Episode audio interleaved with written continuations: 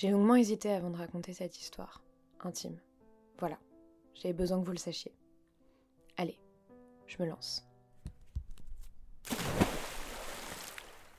Nous sommes le 15 juillet 2019, j'ai 28 ans.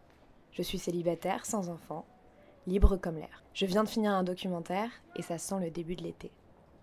Ce soir, ma mère nous a donné rendez-vous à ma sœur, Nina et moi. Elle veut nous voir et nous parler. En général, quand on se retrouve, c'est à 5 et à la maison.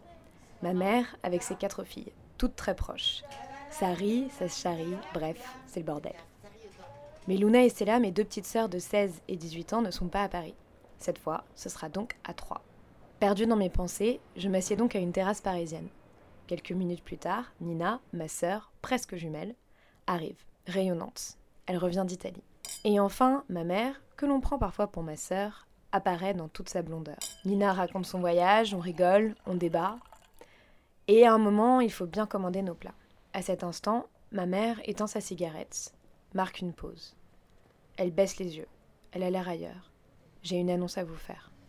Amusée, je tente une petite blague. Tu as un héritage caché? C'est presque ça. Ma sœur et moi, on se regarde, interloqués. Qu'est-ce que ça peut bien être? Puis je ne sais plus. Je crois que c'est Nina qui pose la question. Enceinte Et là, au milieu des rires de la terrasse, au début de la promesse d'un été, ma mère répond Oui. Silence. Une centaine d'anges passent. On rit nerveusement. Je me remémore son âge mentalement.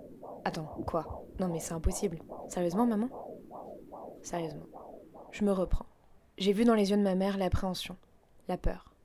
Nous sommes les premières à le savoir. Elle vient de l'apprendre. Ça fait plus de quatre mois. Plus que ma meilleure amie qui vient de m'annoncer sa seconde grossesse.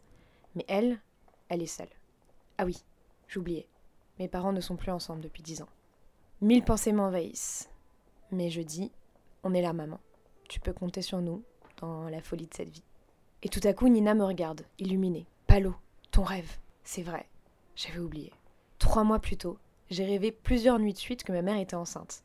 Dans l'un d'eux, c'était même moi qui l'accouchais. Et au bout d'un moment, ça m'avait tellement troublée que j'en avais parlé à ma sœur. Je l'avais aussi dit à ma mère, qui m'avait prise pour une folle. Mais ma prémonition n'était pas si bonne. J'avais vu une fille aux cheveux noirs, et c'est finalement un petit frère blond qui est apparu dans nos vies en novembre.